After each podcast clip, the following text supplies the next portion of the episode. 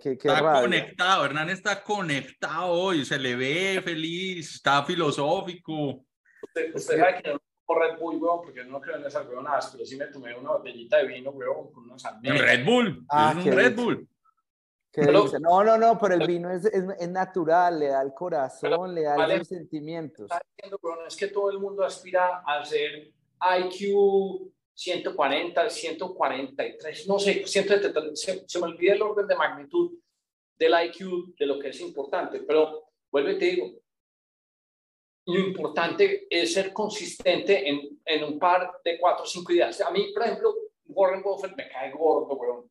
Ya todo el mundo lo admira hasta la chimba, weón. A ver, para la programa aburridora del planeta Tierra, porque es, para mí es un fucking glorified contador, weón. Y a mí no me gusta el estilo de la vida de los contadores. Pero ese man sí tiene dos o tres cositas que a mí me parecen bacanas. El man dice, hey, yo llevo, se mantiene 93 años. Y hay una cosa que si yo sí le admiro a, a Warren Buffett y a Charlie Munger, es que uno no se envejece utilizando el cerebro.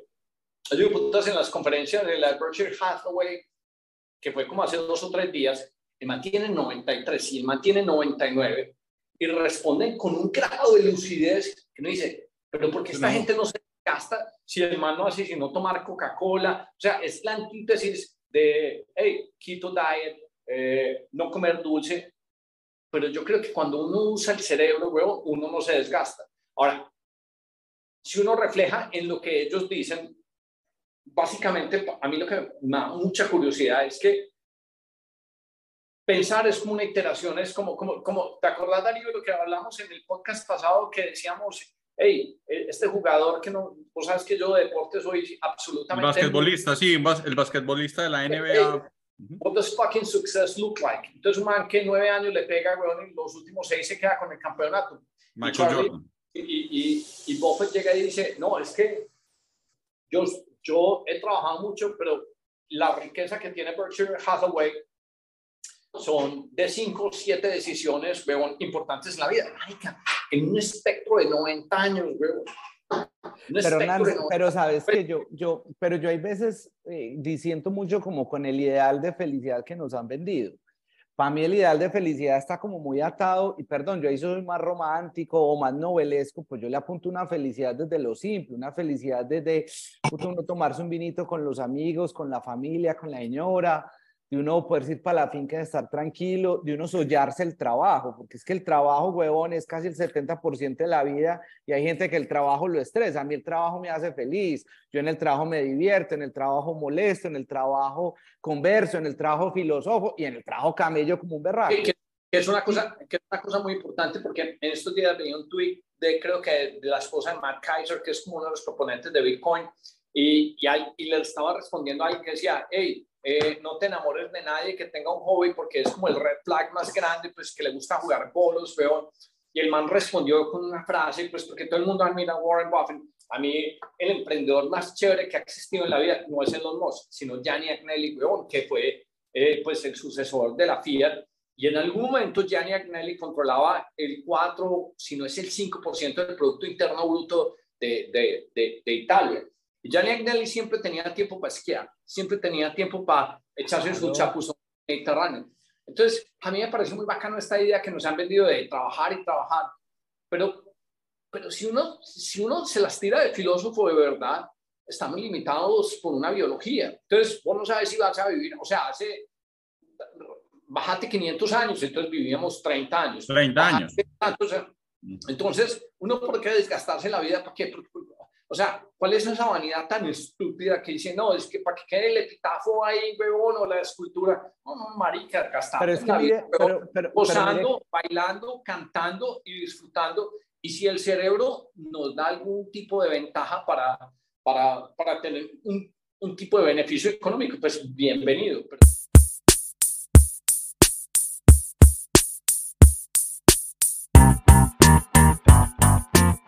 Yo no creo en esa pendejada.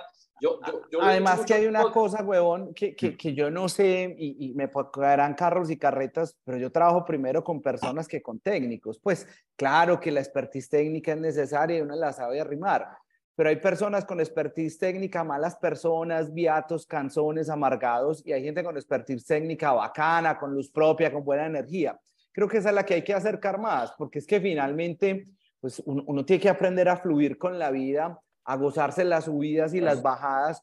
Se habla, weón, hay emprendedores aquí que como más localitos que admiro mucho y que, y que se han hecho a pulso, pero, pero también un poco con el goce de la vida.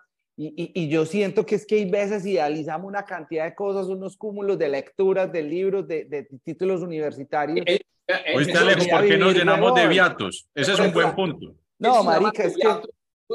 no es viatos, huevón. Y yo digo, marica, pero... No, marica, ¿qué es esta mierda, como, como que si nos estuviéramos acumulando de responsabilidades imbéciles, huevón. Entonces todo el mundo, huevón, eh, en un podcast, ay, no, que me van a preguntar cuáles son los tres libros, huevón, que... que que me, que me leo, no, marica, no, marica le, yo no leo, tío de puta. no. Salgo a pescar, yo qué sé. Es que sabes que es que a mí lo que me daba risa es el pario de los podcasts que les he oído, güey, llega una gente con unos libros súper tesos y bacano, pues todo hay que chulearlo y todo hay que leerlo. Yo soy, yo tengo como rigor de vida todos los días media hora leerme un artículo técnico del tema en el que estoy. Sin embargo, también cuando salgo a leer un fin de semana, pues leo algo como que, que me calme la mente, que me ponga a pensar otras cosas. A mí me encanta leer de, de, de, guerra, a mí me encanta leer de historia medieval, a mí me encanta leer del amor, pues me pone una nota. Entonces, pues ahí, ahí, ahí, ahí, es donde uno comparte como estilos de vida, pero, pero creo que, que, que, que los tiempos de ocio y espacio son para invertirlos precisamente en eso, en ocio, en, en, conversaciones, en vinitos, en asados, en hablar con los amigos, en mermarle un poco al estrés, hablar de otras cosas. Yo, no le creo a nadie que no tenga gusto. Y gusto es una definición muy abstracta, pero yo no le creo a nadie que no tenga gusto. Y gusto es, hey, ¿te gusta ese restaurante? ¿Te gusta pasar este momento contigo? ¿Te gusta tomarte esta cervecita? ¿Te gusta esto? Es que el, el mercenario, una de las cosas que detestaba y viví 10 años en San Francisco, Ari Cabrón era el, la epítome de, de, de, la depresión, o trabajando en esta compañía y toda la compañía olía al alimento que estaban comiendo, huevón. Todos al frente de un computador así, chan, chan, chan, chan. y la gente miraba. deplorable. Estaba leyendo y no miraba la comida, huevón. Y vos decís. ¿Qué me estoy perdiendo, hombre? No, estamos filosofando duro, hermano. Entre usted, pero vea. Falta un vino aquí, pues, porque esto sí está. Oiga, ¿de qué me perdí que, que mi señora acá, que desayuno al frente del computador, me mete que regaño tan berraco? Claro, claro. Y te mereces todo el regaño del mundo, porque yo también hay veces caigo en esa estupidez, bro. No, Mari, no. Eh, eh, es que uno hay veces dice, no, pues es que soy latino, soy europeo. No, huevón, hay que disfrutar el aroma de, del olor de la comida, mirar a la otra persona. Es que nosotros no somos unos putos animales engullendo el cuido, Y, y, preparándonos pues para ir a trabajar, uno tiene que preparar para atender la familia, para pasar bueno, el desayuno, uno a las cinco y media, seis, que, que nos toca, que a mí me toca madrugar con los hijos un momento de soye, despertarnos juntos, de para comer juntos, y ahí no hay celular, y por la noche a las 8 todos nos encontramos para lo mismo. Hay rutinas que yo creo que construyen, pues, como otros estilos de vida y en los que no nos podemos dejar caer y dejar caer a los hijos. como así, pues, que uno dijo, pucha, a la hora del almuerzo, no, es que no puedo almorzar bien, que porque tengo... No, no, no. Como yo odio reuniones de trabajo a la hora del almuerzo, yo eso no o, si, o si me invitan en una reunión de trabajo a almorzar, pues, para hablar de cosas bacanas, no pues de más de trabajo, ay, no. Bueno, no, no, no. Siendo, paisa jaramillo, weón, esa mierda, ay, desayuno de trabajo, no, come mierda, weón, me chingué, weón, desayuno de trabajo, come mierda, weón. casi, casi no pasa eso en Medellín. Y es casi no pasa eso. No, a las 7 de la mañana, reunión a las 7 de la mañana. Pero vea, usted es un desayuno a las 9 y media, no, eso es a las 6 y 45.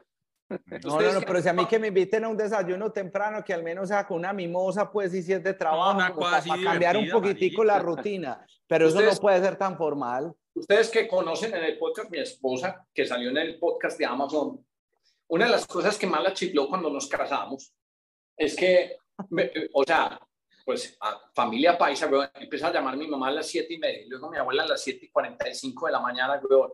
Me dice que si está, no, esto es desquiciado, weón, no se puede llamar tan temprano, weón, dejemos disfrutar en paz. Bueno, para resumirles, o sea, yo antes de casarme con ella, Mónica, tenía cero problemas en poner la W y oír a Julito, weón, y Alberto Kaiser. Eh, no, no, no, Marica, weón. Yo me levanto, weón, yo medito por la mañana, luego pongo música clásica y a las 10 de la mañana prendo la turbina de la señal, weón, porque el cerebro suyo, weón, es, es se, construye según la primera señal que usted reciba en el día, weón. Y entonces uno, weón, no puede ser tan chiflado de recibir señales de impacto de dopamina, weón. Marico, usted Lo que pasa es que yo sí una cosa, para el gusto los colores. Es decir, mi hermana se levanta, pum, se mete al oído la, el, el, lo que ella le gusta, pues. Paula Carolina. Eh, Paula, Caro no. No, Caro, su café, Caro más tranquila, papá, papá, pero Caro pues arranca el día y no lo termina y eso, pero o sea, como que yo digo que en eso, pues, como digo yo, whatever turns you on, lo que a usted le sirva en la vida para funcionar. Lo que a mí me quedó mucho del último podcast de Alejo Pérez, que me encanta esa frase, es que uno tiene que disfrutar el camino, por más tortuoso que sea el camino de las startups, por ejemplo, pues aquí aprovechando al invitado que tenemos Alejo Franco, que usted se la pasa, que no, que no hay para la nómina, que esto y lo otro, tan, pero hermano, desayunemos tranquilos, ¿sí? Llevemos los hijos al colegio, pasemos pues te, Lucas, ¿sí? te, te weón, en estos días, ¿cierto? Yo iba a decir lo mismo, que como quedó el lindo motilado, qué risa. Quedaste muy, muy elegante. Mira, mira, y, y, sabes qué, qué regaño, y, tampoco le gustó a la señora, no le gusta, que le gustó peludo, que tal cosa, que pa, pa, pa, pues mi amor, ya no tenemos 20, ya no tenemos que ver un poquito más seriecito. No, eso tampoco, ese, e, e, y ese, ese flow es el que no podemos renunciar. Pero bueno, no, pero ¿sabes qué? yo me puse la camisa para usted, Alejo. Yo me puse camisa, pero sigo con yo soy, largo. Yo soy inversionista de Home Capital, papá. El, el, o sea, man es jefe, medio jefe mío. Al contrario, terminé siendo vos jefe mío. Bueno, sí, yo soy más jefe tuyo. Claro. Mostrame los resultados, contá de una vez. bueno, bueno, ya, ya sí, ya sí hagamos la introducción, porque pues siguiendo Por favor. de lo que veníamos hablando, hombre, yo creo que estamos no cargados, porque es que no es ser cargados, sino que es que tenemos mucho, mucho cariño por, por, por el emprendimiento paisa. Es más, eh, Lucas, no sé si lo has leído, pero tenemos programado un podcast buenísimo que se llama eh, Paisas tenían que ser. Pero siguiendo en esa misma línea, pues Alejo Franco, compañero mío de la universidad, del ejército, Hernán, del ejército. no olvide, huevón. Vos lo mencionaste. Eh, compañero en la universidad, a mí me gusta mucho destacar los negocios de la gente emprendedora de Medellín, porque yo sí he creído pues firmemente, y es una cosa que me ofusca, yo creo que se me nota el sesgo político, no el sesgo político por, porque quiera hablar de política, sino porque me ofusca mucho, huevón, que, que hayan un grupo de personas que llegan y digan, ah, no, es que la lucha de clases, eh, esto, que lo que hay que hablar, weón, es sobre la gente que está construyendo. Entonces, por eso eh, tenemos, hemos tenido una lista, entonces Sergio Jaramillo con Es Fácil, la incubadora de los prematuros. Hemos tenido a Lucas, hey, un man que dice, hablemos solo bueno, construyamos. Hemos tenido eh, a Alejo Pérez. Alejo Pérez. Una berraquera, pues, o sea, el que no se haya visto el podcast de Alejo Pérez no sabe qué son los emprendedores modernos de Medellín. Y ahorita tenemos a Alejo Franco, pues que lo que está haciendo me parece súper mega admirable porque está solucionando unos problemas más grandes que hay en este momento en Medellín. O sea, no hay vivienda en Latinoamérica y lo está haciendo desde Medellín, la ciudad que nos enamora, la ciudad que nos gusta, la ciudad donde nosotros crecimos, la ciudad donde nosotros, pues, si alguien nos dijera, hey, no sé, nos morimos y tuvimos un poquito de retorno, se lo querés donar a Nueva York, a Miami, a Washington, no, Medellín, pero es que Medellín es la ciudad de nosotros, Medellín es una chimba. Y, y, a mí me parece muy está importante. On fire, está on fire. Mi papá estaría cagado de la risa, debe estar allá arriba cagado de la risa oyendo. Y, tu papá me, y luego vamos a hablar de tu papá, porque tu papá siempre, tu papá era inversionista en los negocios de nosotros y tu papá pues siempre fue una persona con la que tuve unas discusiones muy amenas pero hablemos de las personas que están construyendo, porque es que el discurso político de los Quintero corredores y, y los UPEGs, bueno, a mí me ofusca, bueno, y yo creo que el arma más grande que tenemos es nosotros decir, marica, nosotros somos los manes que nos levantamos a la hora, esperamos, a las 5, 6, a las 7 de la mañana y que estamos construyendo y que estamos pagando nóminas, güey, y que no nos ponemos con esas estupideces, güey, del fucking engagement de hackers, güey, a llegar a decir que yo hice esto, güey, cuando todo es irrelevante, porque nosotros no somos unos maricas de atención, si no, nosotros diríamos, hey, dele like, dele tweet o dele cualquier cosa a esto, porque ese no es nuestro interés. Nuestro interés somos cuatro amigos que se sentaron un día a la mierda, güey, y esa mierda de negocios y tecnologías y compartir. Y ojalá que, que, que, la gente dijera, ay, me gustó este pedacito de idea. Es que nosotros no tenemos ningún interés ajeno a ese. Entonces, en ese sentido, pues quería introducir a Alejandro Franco, no, no sin que antes eh, eh, Darío haga la introducción, porque es una persona que yo admiro, que tiene un negocio muy chévere, que Lucas y su familia ha invertido en él pero que me parece súper fundamental, sobre todo porque miren lo que ha pasado en este momento con todo el cuento de, de, de, este, de este cambio tectónico que pasó después de, pues, de, la pandemia, donde la gente empezó a desplazarse para los lugares de trabajo donde más les emocionara vivir. Y esto es súper importante, porque la gente a veces no lo mira desde ese principio. ¿Dónde quiero vivir? Donde me sea más agradable. Y Medellín tiene una característica Se nos frició ahí, Hernán, pero, pero... Aproveche y lo presenta. Aprovechemos y presentamos. Aproveche y presente que te congelaste, parce. ahí o no? No, es que te congelaste un minuto, pero un segundito. entonces, me devuelvo. Entonces decir, voy a decir, Medellín, pues, porque es la ciudad de nosotros, pero, pero eh, es que Medellín ofrece una cosa que agrada mucho a la gente extranjera. Es que tenemos un clima y una cercanía con Estados Unidos que cuando yo empecé a viajar a Estados Unidos hace 20, 25 años había un vuelo o dos vuelos a la semana. Ya hay tres vuelos al día. Y Medellín es una putería en ese sentido porque ofrece un montón de cosas que la gente no tiene acceso. Y yo les he hecho los comparativos de por qué vivir en San Francisco, vivir en Miami es súper interesante, pero cuando se ocurre ese desplazamiento, ¿por qué no vivir en Medellín? Y tenemos la infraestructura y tenemos la comunicación. Entonces, en ese sentido, me parece súper, súper interesante que Alejo nos cuente que es Home Capital, que va conectado a Darío de las tres ideas que hemos venido pues como manifestando aquí. Entonces, Lucas Gómez diciendo, hey, Medellín, eh, la vía es peatonal, eh, es fácil, eh, eh incubadora de prematuros. Entonces, yo quisiera que Alejo arrancara por contarnos, Alejo, ¿por qué nos conocemos? ¿Cuál es tu background? ¿Trabajaste en Ruta N? Y que nos vas a empezar a dar como unos datos de por qué Medellín se está volviendo esa ciudad tan apetecida como un Miami. O sea, es que, vuelvo y digo, es tan relevante entender por qué este cambio de transferencia de trabajo se está ocurriendo. Ya, es que San Francisco era el pito. Que, yo creo que tiene que ver mucho con lo que estábamos hablando antes del lifestyle y de la filosofía. Sí, claro. Ese, es el punto que conecta. Entonces yo, yo, yo pues ahí, ahí sí le doy, le doy la palabra a, a Franco. Es que Darío, es que todo el mundo hace cuenta como si fuera a vivir 100 años, pues que vamos a vivir 60, 70, 80 máximo, pues si nos coge una enfermedad, entonces ¿por qué no vivimos con goce, con disfrute, con, sin, sin, sin, sin angustias, en un, en un lugar delicioso? donde uno quiera estar, donde uno quiera estar y se sienta bien. Hágale, don Alejandro. Vea, pues. pues qué, qué, qué gusto, hermano, tenerlos acá pues además que, que, sumamos años de historia de, de, pegarle a lo mismo, de creer en el emprendimiento como un motor de transformación de ciudad.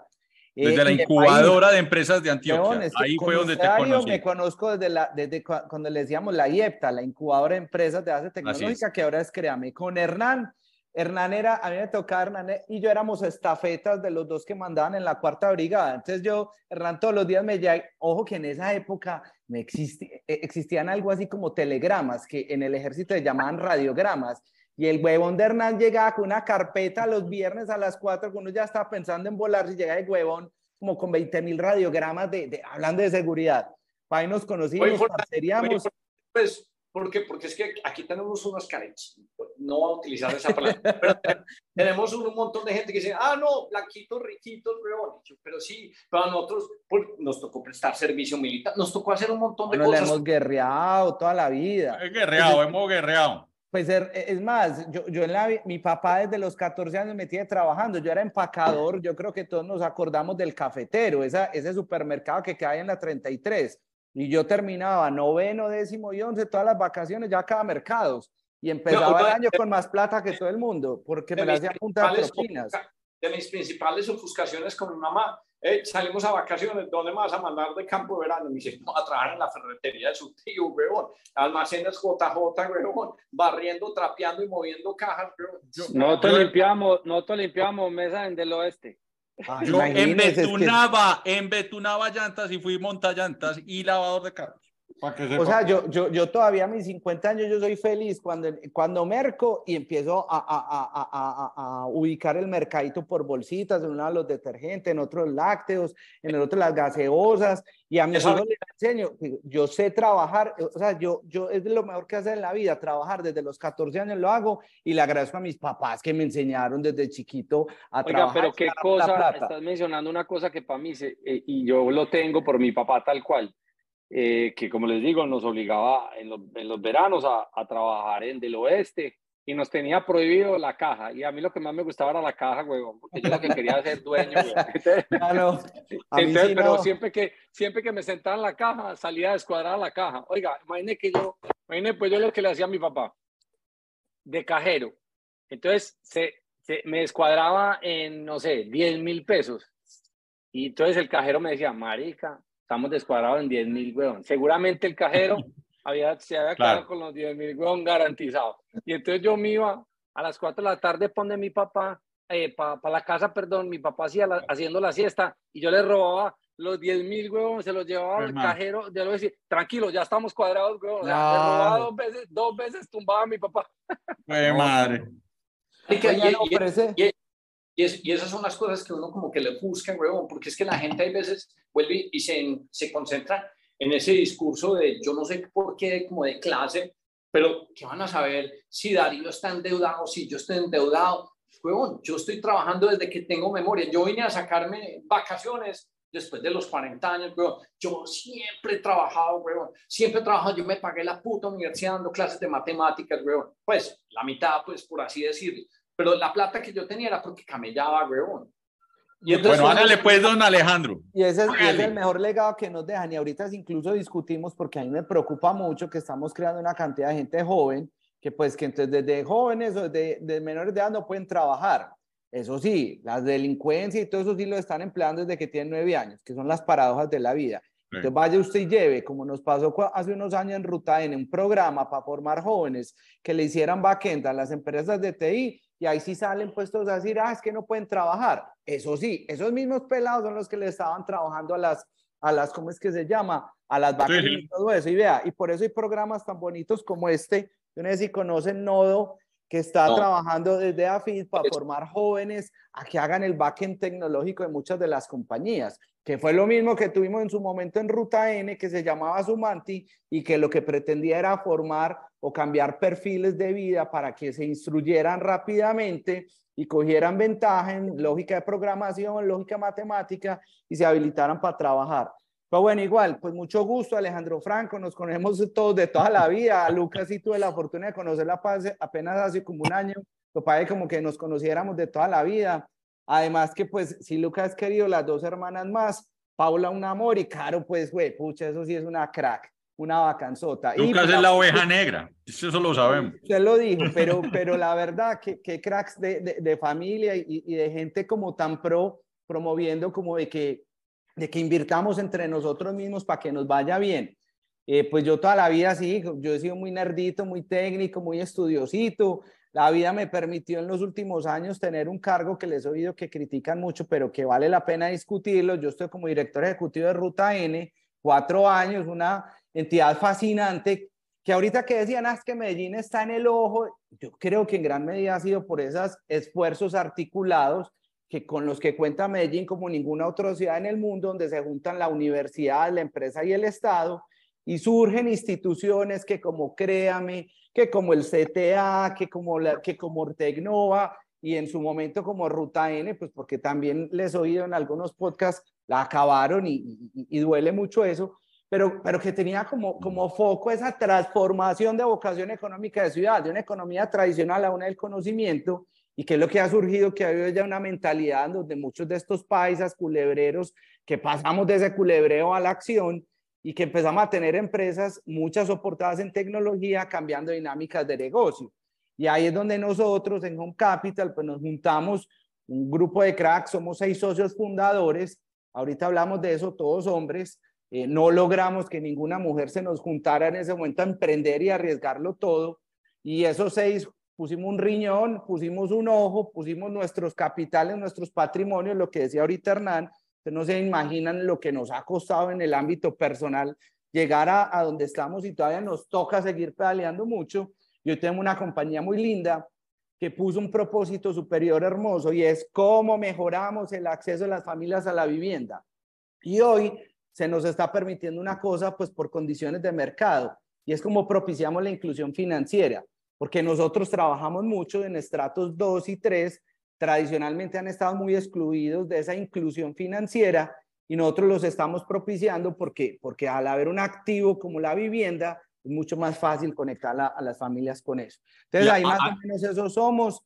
Somos, para definirlo, somos un outlet de vivienda. Nosotros vendemos casas con descuento y eso es una nota, eso atrae mucho, porque vos tradicionalmente has visto outlet para ropa, outlet para, para elementos deportivos, pero outlet de vivienda y ahí es donde suena de, una perspectiva de innovación muy bacano que la gente perciba que está comprando su casa con un descuento como está en el mercado. voy a interrumpirte un minuto. Hágale, hágale. Sobre una experiencia, eso de inclusión financiera. Y me sorprendió, esto es un caso real, esto me pasó a mí la semana pasada. Específicamente, tenía que eh, mi empleada, mi empleada doméstica, la persona que nos ayuda en la casa, me gusta más ese, ese término, la persona que nos ayuda en la casa, Nunca había tenido cuenta bancaria y por cosas específicas tenía que abrir una cuenta bancaria, estaba muerta del miedo. Nos fuimos a un banco, no voy a decir cuál. Y pues digamos que la inclusión financiera uno siempre cree que es de, del teclado para afuera, es decir, que la gente no quiere, que está todo hecho.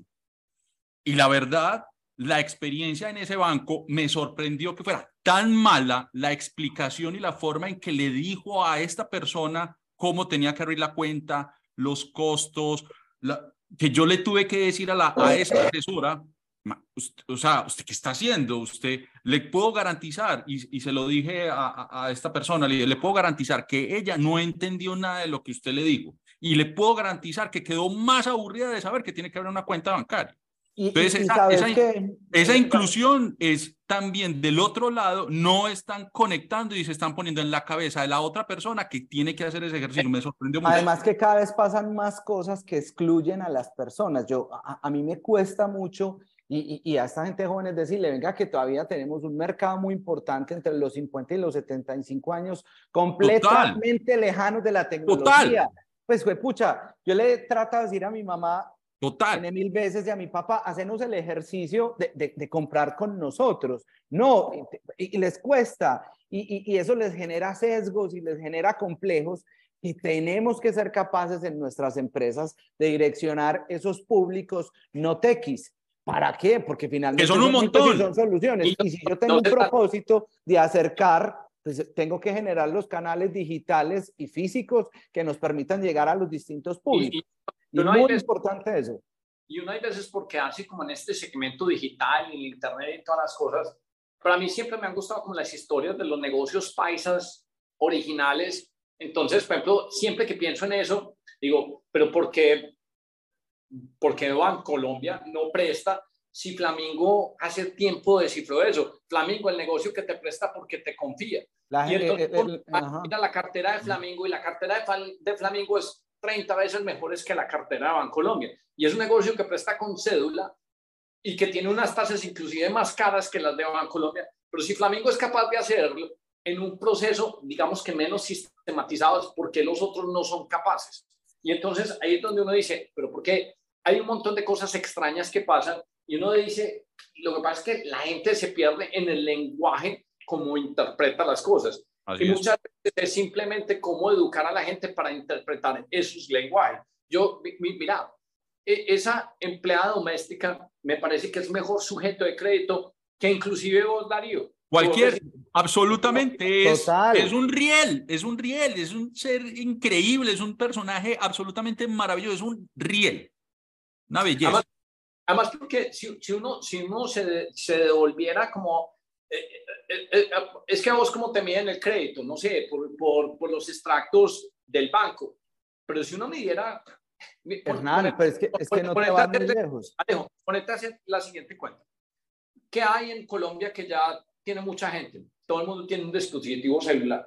Si vos sabes que hay una persona que se levanta a las 5 de la mañana y se desplaza a un lugar y todos los días lo hace por, no sé, eh, consistentemente, el mejor elemento de un factor de crédito es el desplazamiento del celular para medir que esa persona se está moviendo para realizar una actividad. Y pero la gente simplemente te está midiendo el cuánto se consignó en la cuenta de banco. Pero el desplazamiento del celular es un índice más importante como indicador de crédito que cualquier otra cosa. Y vos cada vez que estás en el celular, hay una, hay una vaina que te está hackeando. Entonces, si vos vivís en Bello y en Bello, no sé, bajaste de Niquitao, no sé qué cosa, tomaste el metro y luego te fuiste a Itagüí a trabajar en una de estas empresas de confecciones, no es un indicador más importante eso que es un buen sujeto de crédito que llegar y decir, no, tengo tanto en el extracto del banco. Además, porque uno tiene tanto en el extracto del banco y usted llega y dice, pues, siendo socios y partners tuyos, pero pues, Bancolombia se cobra unos fees caritos, pues, para uno llegar y decir, y, ese es el cómo. A mí el 4 por mil y todas esas cosas han contribuido a toda la desbancarización del mundo. Porque la gente es muy protectora de su dinero. Y uno tiene que llegar y decir, hey, si yo tengo 100 mil pesos y después de tres meses tengo 60 mil porque me lo quitaron en fees, entonces yo no quiero estar en, el, sistema, en el sistema bancario. Pero resulta ah. que en el celular estás demostrando que sos la persona de mejor capacidad de trabajo. Esas son las cosas que uno tiene. Vean, ahí hay dos cosas incluso que, que se las digo que, que, nos han venido pasando muy hermosos. Nosotros tenemos una categoría al interior que manejamos de los casi APB, que APB de a prueba de bancos. Y es que hay muchas personas que por errores, por iliquidez, por quiebras, por, por problemas que, que han tenido, pues quedan castigados frente al sistema financiero, pero son personas que han podido reconstruir, han vuelto, tienen poder adquisitivo, pero, pero, pero no son prolijos para, para que les asignen crédito. Entonces, ahí es donde nosotros hablamos siempre de la inclusión financiera, es cómo con la vivienda logramos que estas personas de nuevo puedan insertarse en ese sistema financiero o que lleguen a, esquemas donde les permiten fondear sus viviendas. Y ahí hay un segmento importantísimo y por eso hablar de inclusión es tan importante en ese tema. Entonces, eh, aquí lo hemos venido viendo. Vea otra figura que fuimos capaces de descubrir y que la lanzo aquí pues como uno de los mejores resultados que hemos tenido en los últimos días, el factoring. El factoring existía solo para facturas y en el negocio nuestro yo compro, vendo y tengo que recaudar. Y recaudo a través de unas promesas de compra-venta. Ah, sí, yo dije, pucha, esas promesas de compra-venta pueden ser susceptibles de factoring. Dos años. Llevamos hablando con casi todas las empresas de factoring, nada, pero y, y crearlo ahora con Banco Colombia, que aparentemente es más tradicional, estamos sacando nuestra primera estructura de factoring para, para promesas de, de compra-venta. Y, y, es entender también cómo generamos... Te, te, voy a hacer un paréntesis, te voy a hacer un paréntesis. Que hay compañías que les interesa el factoring con Home Capital, lo hacen, porque pues hicimos el test fácil y Darío, ¿qué pasó? Estaban escribiendo personas de Ecuador que decían... Ecuador. que cuando se quiere meter en este, en, en este cuento. Y eso es muy importante y eso es lo que nosotros queremos tratar de hacer en este podcast, o sea, darle amplitud a las buenas ideas y los buenos negocios. No, y, y, así es. Entonces, solo como para cerrar, bueno, nosotros hoy como Home Capital, ¿qué hacemos? Nosotros compramos, remodelamos y vendemos. Lo hacemos en estratos 2 y 3 principalmente. Lo hacemos en Medellín y Bogotá y acabamos de abrir Barranquillas de la tecnología y eso ha sido un fenómeno pues para nosotros porque es empezar a entender cómo la tecnología nos permite llegar a más mercados sin que necesariamente eso tenga que llegar uno con un batallón de gente. Explícanos, Ah, se me ha ido un doble check ahí, eh, Franco, ¿qué, ¿qué, es abrirse tecnológicamente en Barranquilla? No, simplemente que, ah, dale, dale. pero hagamos, hagamos una cosa para traer pues, al origen, pues, o sea, porque ya hicimos como un elemento introductorio. Devolvámonos, hey Alejo, ¿qué estudiaste y cómo empieza Home Capital? Porque es que yo creo que siempre el origen de la historia es súper fundamental y luego inclusive lo enlazamos con con Lucas y decimos, hey Lucas, pero vos, vos qué, terminaste ¿Qué fue lo que viste? En, Home Capital. Entonces, arranquemos desde ahí y ahí lo vamos atando con el aspecto tecnológico. Pues ve, el, el, la vida mía es hasta como toda tiernita, pues porque yo soy egresado del San Ignacio del 93, Colegio de Hombres, pues acá en Medellín. Eh, después me fui a estudiar ingeniería administrativa en la Escuela de Ingeniería de Antioquia, me fue bien, pues yo nunca he sido pues una lumbrera pues ya, pero en, en resultados académicos, pero me fue bien y creo que hicimos muy buenos amigos. Y, después hice una maestría en gestión de innovación y emprendimiento en Manchester, Inglaterra, y de nuevo, que son de esos logros bacanos, yo me fui becado por, por, el futuro. Marica, acordate, huevón, que... Voy, voy, voy, voy, voy, voy, voy, voy. Compartíamos oficina con Alejo Montes, huevón, que para poner con Camilo. Ah, no, es que ahí voy, ahí voy para allá usted y yo toda la vida, pues de alguna manera siempre hemos estado relacionados porque cuando a mí me picó el bicho del emprendimiento, te había picado a vos también. Vos saliste con esa maravilla de negocio, de, de, tareas gratis. Y con Camilo Montes, mi socio, nosotros llegamos también a una empresa por error, para que rían. Nosotros, pues como por pasarnos, nos cogió la noche para hacer la tesis de grado y se nos ocurrió de un momento a otro que, que hacerla de, de cómo exportar panel a Corea. No sé por qué llegamos a eso. Y conocimos a un man que, que pulverizaba panela en el Bagre, Antioquia, solo para retrocedernos, era entre el 2006, eh, en, entre el 96 y el 2000, una de las épocas de más violencia en Colombia.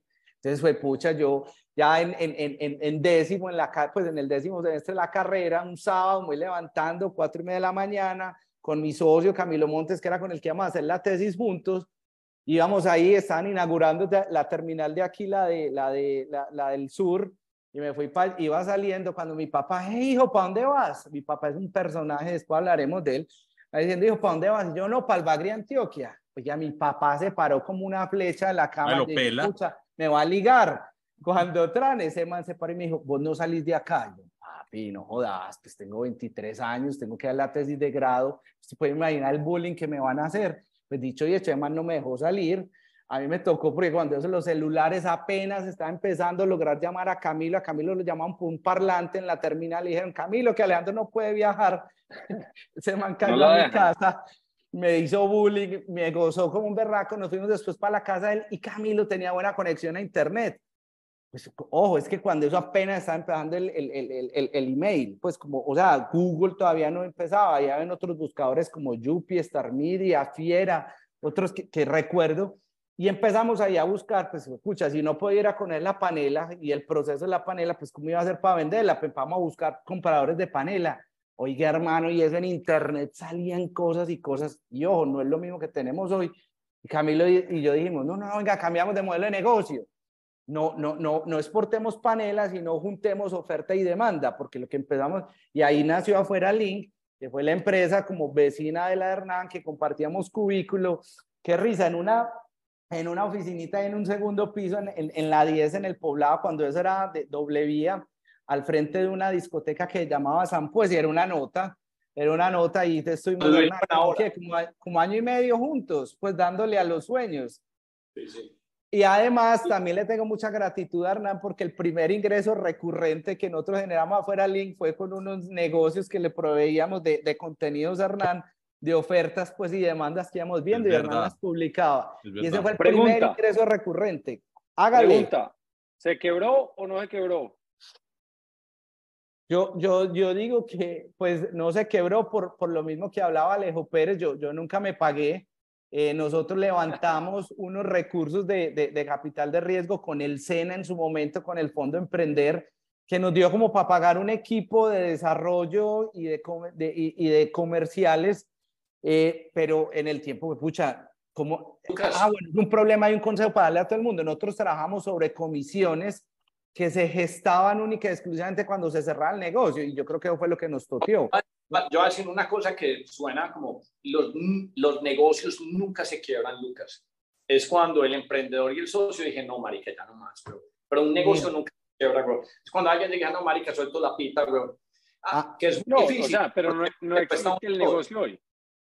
No, no, no, no, no, nosotros lo cerramos y a mí me parece que ahí es donde uno empieza a tener gente que es fundamental en la vida de uno. Mi novia, que es ahora mi esposa, Catalina Cati Restrepo, y mi mejor amigo, eh, Rafa Pérez, en su momento, pues me cogieron día. Rafa es ahora el, presidente de BTG, también es inversionista aquí en Home Capital. Y, me dijeron, huevón, llevas más de ocho años metiéndole a todo esto, no tenés, pues, yo no tenía ni ir a rumbear, pues, con ese tamaño, pues. Mi papá porque era un bacán y le da uno la liguita pues antes de salir, pero, pero, pero era muy complicado. Y el negocio, pues yo creo que en esa época generar confianza, lo había hablado con Hernán un día offline, en una industria tan tradicional como la antioqueña, y uno llegar con un modelo de comprar y vender por internet, dos pelados, yo con gafitas, Camilo pues bien solladito, era muy complicado y internet apenas despuntaba. Pero pues solo para, para dibujar un paralelo de cómo son las ideas y depende del ambiente, pues es que uno tiene que estar en el cultivo de bacterias que responden. Pero básicamente te habías invitado un hijo de puta Amazon, huevón. Alibaba, un Alibaba. Era, eso era ya, Jeff Bezos, está, vos, vos, vos eh, que estabas en el 95, 96, vos te habías inventado mi Amazon, bro, solo que el nombre era fuera Link, no era Amazon, y no estabas en el caldo de cultivo que, que vale la pena. Que, que eso es el punto. Leía una estadística, de, de, de, cuál es la probabilidad de que un negocio le vaya bien, y básicamente decía, eh, el 40% es el timing, el 30%, huevón, es donde se lo inventa una el 10% es la plata y el yo no sé cuánto por ciento son los socios fundadores. Así que es que también hay que reconocer, y por eso no es que uno sea antipático con ciertas ideas, que uno con el tiempo, yo, o sea, yo quisiera que el Hernán de hoy se volviera el Hernán del, del pasado mío, marica, esta es la situación. Yo hay ciertas cosas que la sospechaban, pero yo siempre he creído que el esfuerzo y el trabajo, es como lo que lo saca uno adelante. Pero, pero Alejo, weón, es que vos fácilmente podrías haber sido Amazon o Mercado Libre. Lo que pasa es que, weón, no estábamos en el caldo de cultivo, arrancando cosas. Y sabes que, Hernán, y que yo también creo que es, gracias ahí por, por lo que me toca, y, y la verdad era que son una chimba, o sea, es que era o sea, traer la información del mundo de los negocios y vincular partes, pues era brutal. Yo me acuerdo, por ejemplo, un negocio que le hicimos a los de Jimar, a, los que, a, los de las mesas de billar. Una nota, esos más un día nos buscaron porque el proveedor del paño, puta, le estaba cobrando tres veces más y nosotros allá en el 98, muy juiciosito, encontramos un proveedor en China que era el que le hacía la fábrica en Bélgica con, con, con el precio incluso dos veces por debajo como él lo hacían. Y, y, yo creo que eso fue lo que empezó a demostrar el potencial que tenía, pues, como esta industria de Internet, como para generar una cantidad de negocios conexos. Nosotros nos que, pues, yo tampoco creo que nos quebramos, yo ya fue puta, me cansé, 2006, todos mis, mis compañeros de la universidad con carro, apartamento, con vacaciones, y yo escasamente puedo invitar a Katy pues a la finca de mis papás, porque no me da para más, y, entonces pues, el hecho fue que ya cerré, eso, es muy duro, eso es una tusa muy berraca, una tusa profesional muy dura, pero fui muy de buenas, de una ahí empecé a trabajar en, en empresas tradicionales, estuve en Argos un tiempo, y también eso me empezó como a picar una cosa rara. Yo, yo, yo, no encajaba en ese mundo, como le hemos hablado, tanto como tan corporativo. Tuve un jefe fascinante, que Jorge Mario Velázquez, que es ahora pues el, el presidente, y, y, muy bacano, me apoyó, me dijo, vos venís de ser emprendedor, tenés unas dinámicas distintas, apuntarle y creerle a eso. Y con Katy, pues ya casados y toda la cosa, nos fuimos, hicimos una maestría en Manchester, Inglaterra, ahí, ahí bote mucho parte de ese capote que hay veces traemos de, de, estar pensando siempre en este valle de burrada, rodeado de cuatro montañas. La malita, la malita. Sí, hombre, la malita. Ah, sí, que, que vos lo decías. Y, y fue muy bueno. Eh, mi esposa sí que es aún más conservadora y me decía, yo me voy con una única condición, compramos ya de una vez el tiquete de regreso. Entonces yo creo que fue un año muy bacano, conseguimos y expandimos una red importante de amigos y regresamos yo eh, la maestría mía la hice en, en, innovación y emprendimiento. Yo me fui becado por Colfuturo, pues porque eh, lo mismo que vos decías, Hernán, ahorita, que me dicen, ah, es que usted es muy privilegiado, es que no, no, nosotros le hemos ganado a pulso, pues, y, y, y luchándola y, y, y tan, me fui para allá, muy bacano, pagamos muy ricos, yo en un apartamento de 20 metros cuadrados, eh, eh, imagínese solo para tener un punto de referencia, cuando eso, Lucas, regalaban las boletas para uno ir a ver al Manchester City, porque cuando eso era muy malito, y estaba feliz, yo cada 15 días me iba para allá, una experiencia muy bacana, me tocó también todo ese proceso de transformación de Manchester, Manchester fue toda una vida, una, una, una ciudad industrial fea, gris, horrible, pues sigue siendo muy gris, pero, pero fue una ciudad que empezó a abrirle las puertas al conocimiento, allá instalaron la BBC, y empezó a convertirse como en una meca importante de startup, pero sobre todo de conocimiento. Manchester integró como seis universidades en una sola y de un momento se volvió la tercera ciudad de Inglaterra como destino académico. Entonces, una nota. En Manchester hoy pasa también flagelos de gentrificación como los que estamos viendo aquí en Medellín, porque hay una cantidad de personas que se van a estudiar allá y los fines de semana vos no conseguís un bar, una habitación, que todo el mundo se va a ver jugar al Manchester City y al United. Entonces, una nota. Entonces, con aprendizaje se vino, que eso es donde queda sembradita de semillas. Usted imagina donde aquí en Medellín se juntaran la Escuela de Ingeniería, el CECI y AFIT en una sola universidad. Sería una cosa brutal.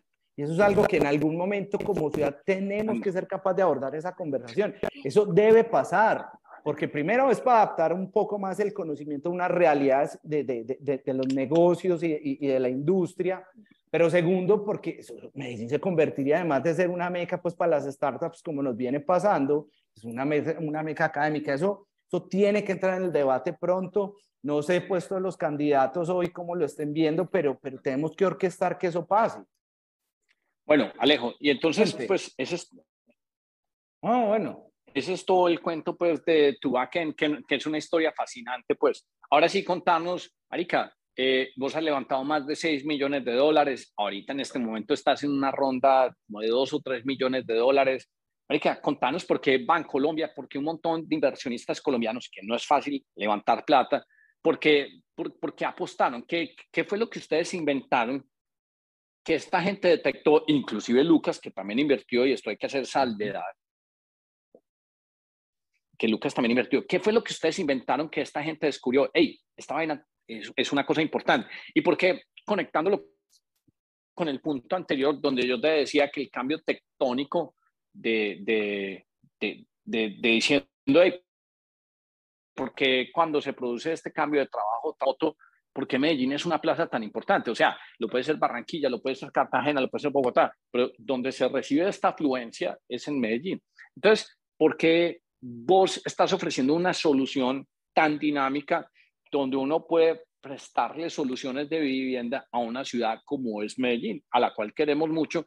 ¿Y qué, qué fue lo que ustedes detectaron, que se inventaron, que dicen, ah, aquí despertamos el interés del banco más importante de Colombia, donde los estaba hablando, creo que ustedes, si quieren cerrar transacciones del orden de 20, 30 mil millones de pesos, que son que 4 o 5 millones de dólares ustedes los pueden hacer con toda la tranquilidad del mundo porque el banco está detrás de ustedes y ustedes en este momento son el impulsor de todo eso, que finalmente soluciona un problema muy grande que lo decía Sergio, el de es fácil, en, que es mi primo, pues entre otras cosas, el de, el de, el de, esta, de, de esta otra startup, es que hay más de 70 millones de familias que no tienen, no tienen vivienda en Latinoamérica.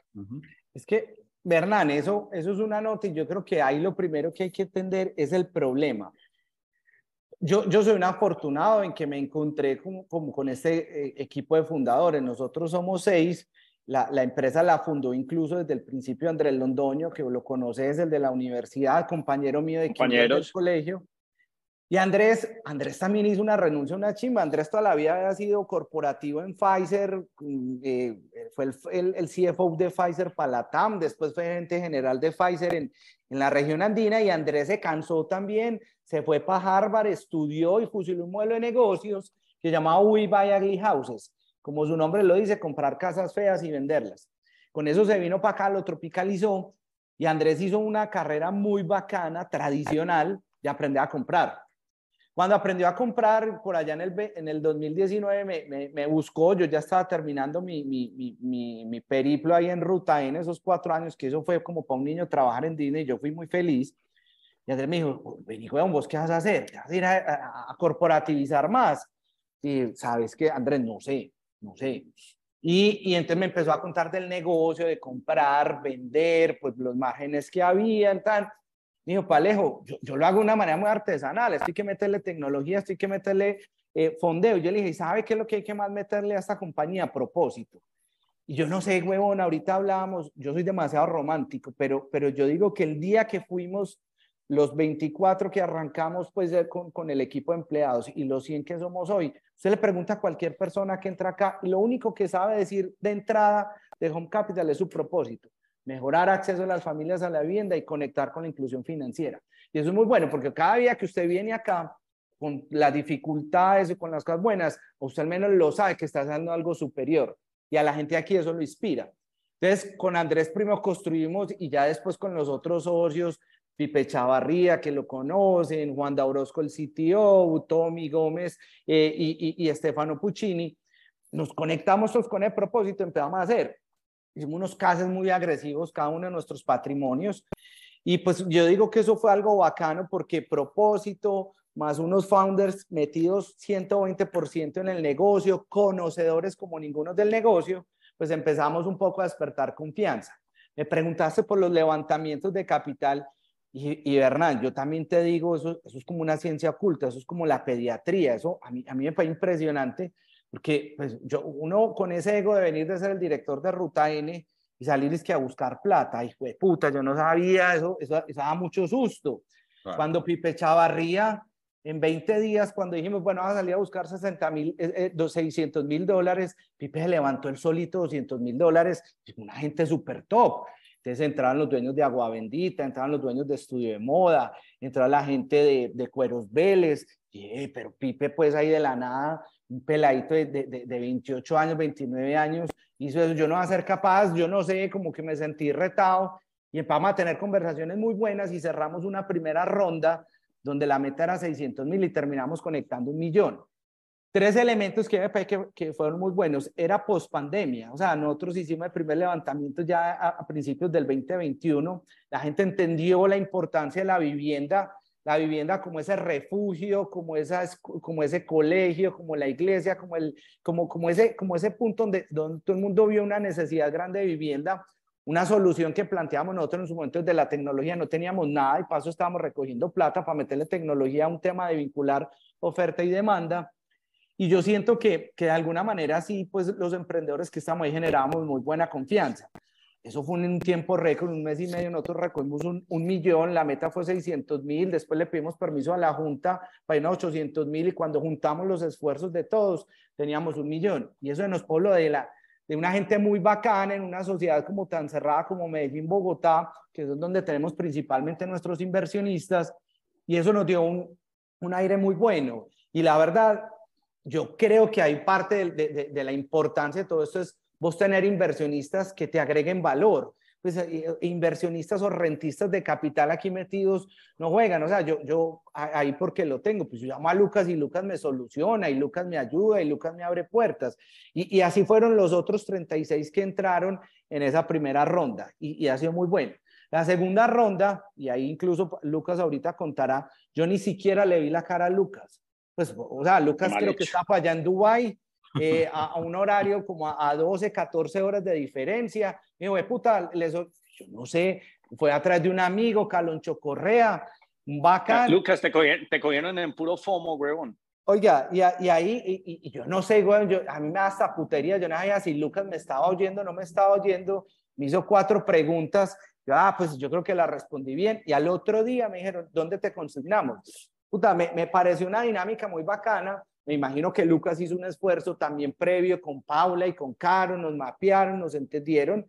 Y la verdad yo siento que, que es que este es un negocio, es una nota, porque cuando vos tenés un adyacente o un activo tan importante en el que negocias, que son apartamentos, son en estratos 2 y 3, o sea, ahí está el 80% de la población colombiana, que nosotros tenemos promesas de rotación entre comprar y vender, en su momento prometíamos cinco meses, Hoy, huevón, con tecnología nosotros estamos rotando en 20 días. O sea, y, esa, y, esa, y, esa, parte es la que me parece muy importante, porque normalmente, por ejemplo, una de las cosas pues, de estar viviendo tanto tiempo en Estados Unidos es que la gente le dice a uno, no, es que hay que eliminar el factor riesgo Colombia por, digamos, la instabilidad política. ¿Sí? Y entonces, una de las cosas que me ha parecido muy valiosas a mí es a Lucas Gómez, lo pueden oír en este chat, dice, Hernán, supongamos que te preocupe la instabilidad política, pero es que la demografía de Colombia está creciendo. O sea, Colombia es de los únicos países que no tiene la berraca pirámide invertida. ¿Qué quiere decir la pirámide invertida? Quiere decir que todavía tiene gente que está aportando arriba para que pueda seguir en crecimiento. Ya me parece que ese crecimiento, ahí me estás oyendo, Ari, o no? Sí, claro, te estamos oyendo. Y, y, ese crecimiento, ¿qué, es lo que, la mayoría de la gente, vuelvo y digo, y esto es un tema repetitivo, la mayoría de la gente toma deducciones por analogía, pero uno tiene que decir, hombre, ¿cuál es el factor más importante de Colombia? Entonces dice, eh, eh, Colombia se está absorbiendo la migración de Venezuela y en Colombia seguimos teniendo hijos. Es que Venezuela, pues puede ser lo que sea, pero la población en Venezuela se está reduciendo. Entonces, cuando uno quiere invertir en un país, independiente de cómo a uno le guste que políticamente hablen en un país, uno tiene que mirar el componente demográfico. Y a mí en ese entorno me parece que demográficamente Colombia sigue creciendo. Y si no está creciendo, por lo menos crece más rápido que todos los países que son competidores. Por ejemplo, uno dice, ah, eh, Manuel López Obrador, México, qué desastre, tal cosa. ¿Usted cuál sabe cuál es el próximo centro productor de, de, del mundo? Va a ser México. México. Y México no tiene suficiente capacidad de personas para producir todo lo que Estados Unidos se traga, porque a China le van a hacer el corte y México todo. O sea, yo en estos días veía documentales, eh, hay un tipo que tiene unas buenas ideas, no necesariamente todo está correcto, pero se llama Peter Sagan, y la cantidad de fábricas en estos parques industriales que están haciendo en Juárez, que están haciendo en Tijuana, para tratar de abastecer todo, porque los Estados Unidos digan, bueno, listo, China, pues usted no va a empezar a amenazar con Taiwán y TSMC, que es Taiwan Semi Manufacturing Company. Entonces, vamos a cambiar la producción. Y México, pues son 130, 140, 150 millones de personas, pues que viven todas concentradas en una franja donde es la montaña, Ciudad de México, pero, pero, pero, está al otro lado. Y a Colombia le puede pasar lo mismo. Es que somos el único país con una densidad poblacional lo suficientemente importante para que esto ocurra. Y tenemos la otra bendición que, que si uno le pusiera en tres líneas, es que nosotros podemos trabajar con cualquier zona horaria de, de Estados Unidos. Entonces, desde, desde un tema de estructura, o sea, que exista, que exista una compañía como la tuya, que digo, bueno, voy a acelerar cómo la gente puede tener vivienda me parece increíble, porque es que lo que nosotros tenemos como de conocimiento de cómo la gente tiene, eh, Lucas, Darío, ustedes ven a Medellín crecer y ustedes llegan, lo ven crecer y ustedes dicen, no, creció la mota, creció el poblado y se hacen unos edificios altos, pero es que ahí no hay volumen.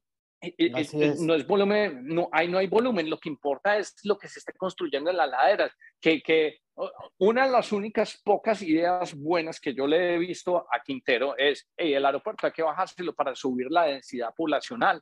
El aeropuerto de abajo, pues, de... de, de para subir la densidad poblacional. Es que Medellín es una ciudad donde se acopia muchas, muchas personas y uno tiene que subir la ciudad, pues, pues la densidad poblacional. Pero uno qué hace si la gente no tiene acceso a crédito, si, si no hay esta, es que para mí Home Capital es como una motobomba que ayuda a mover toda esa gestión de capital. Y esas compañías no existen porque los bancos, pues estaban Colombia, están el Grupo Aval, esto, pues, son los más arcaicos del mundo porque no, no, no es que no sepan, sino que es que no han entendido que se vino, es que nosotros de los 70 a los 80 y los 90, pues sí, había un elemento de clase media, pero la clase media a lo que hoy, hoy en día no estaba conectado a un aparato financiero. Y entonces lo que se necesitan son más compañías haciendo el onboarding de todo eso para que eso pueda pasar. Y ahí es donde está el dinamismo económico. Y, entonces yo, quiero, las, las compañías yo quiero aprovechar, son, dame, dame Alejo un minuto y es porque es la primera vez que en una entrevista tenemos el emprendedor y el inversionista. Yo iba a hacer eso, yo quería hacer lo mismo. Yo, quiero preguntarle a Lucas qué fue lo que vio o qué está viendo desde el punto de vista de negocio en Home Capital. Estás en mute. Mira, yo creo que, eh, que vi, primero, pues yo siempre he sido apasionado de, de invertir y invertir, en proyectos. Eh, eh, me, me, gusta además siempre me ha gustado apoyar y ayudar a la gente, pero obviamente en donde uno, en donde uno vea que, que puede haber obviamente eh, una historia bacana. Pero aquí se juntaron varios elementos. Primero, eh, lo trajo mi hermana, mi hermana a través de Caloncho. Caloncho y yo jugamos fútbol y Caloncho ha estado en Rappi, Caloncho es un campeón, eso sí les digo, ese es un man, eh, ¿sabes qué? Es un man que tenemos que tener aquí para que sepa. Hay que invitarlo, hay que invitarlo. Caloncho Correa, anótelo ahí. ha anotado. Es paisa, es paisa, eh, es paisa. ¿Qué vi? Yo, cuando me, cuando Alejo cuenta que desde Dubái yo estaba por allá negociando a David Ospina precisamente, y, y pero me apasionó el cuento el cuento de Alejo, me gustó muchísimo eh, la misión, el, el, lema que es hoy el de Home Capital y es ayudar a que la gente pueda comprar casa. Entonces, esa parte me encantó. Dos, a mí hoy por hoy, como ustedes saben o no saben, estoy muy metido en real estate aquí en Estados Unidos, ¿cierto? E incluso en, en, en Colombia también. Entonces, para mí había como un poco de todo la parte de tecnología que pues por eso nace este podcast, porque somos unos interesados en la tecnología. Eh, entonces, se juntó todo eso, se juntó como vi todo eso y dije, pucha, a esto hay que entrarle, aquí no se puede, aquí no podemos dejar de entrar. Ya creo que había pasado, ya había leído alguna de las, no la competencia exactamente, pero me había encantado mucho algo que había leído de algún otro, de algún otro emprendimiento en Colombia no me acuerdo si era la House o cuál, y yo dije, güey, pucha, qué verdad y me, y me llega esto de Alejo y dije, esta es la oportunidad. Entonces, ojo, porque no solo, y yo también hago mucho esto, no solo entré, entre yo como Lucas Jaramillo, entré como familia, como mi familia, mis hermanas y mi mamá, eh, entre, entró David Ospina, eh, entró Juan Guillermo Cuadrado, eh, que además les expliqué, les vendí la idea, les dije de qué se trataba un poco, Alejo ya pues ha hablado también con ellos, y también, ojo, entré como, como con la sociedad de real estate acá que tenemos, con lo que hacemos acá, o sea, nos gustó. Y, ojo, y trajiste al viejo Checho, y a Checho, y a Chechín lo trajiste. Ah, y entró Chechito, nuestro socio, que también es paisa, pero, pero algo muy importante, porque nosotros en US Housing, que también Hernán ya conoció el modelo US Housing, lo que hacemos acá, que también en algún momento entrevistaremos a Cristian, yo creo que ese modelo, o sea, nos encantó tanto el modelo de Home Capital a, a nosotros que decidimos invertir también, y ellos son bogotanos, el costeños, los socios nuestros acá, y nos metimos allá con Alejo. Esa es la razón fundamental que vi. Y bueno, yo estoy feliz, Alejo me manda los boletines, eh, hay que entender que estas son inversiones a largo plazo. Esto no es un negocio en el que uno va a ver dividendos mañana, pero la verdad es que... que, que es como, como lo que tenemos, como, que es como lo que tenemos en el chat. La persona que no entienda estas tres palabras, high time preference, no debería, no debería ni siquiera escuchar este, este podcast, porque es que nosotros no somos inmediatistas, nosotros somos largo plazo y hay veces hay que sufrir porque uno tiene que apostar en una tesis, no en un retorno, porque nosotros somos mercachifles del mercado que, ah, no, subió la acción, tres, no, nosotros no somos traders, somos inversionistas y eso son dos cosas diferentes. Y entonces, si uno se pone desde esa óptica... No, dale, dale, Lucas, dale, dale.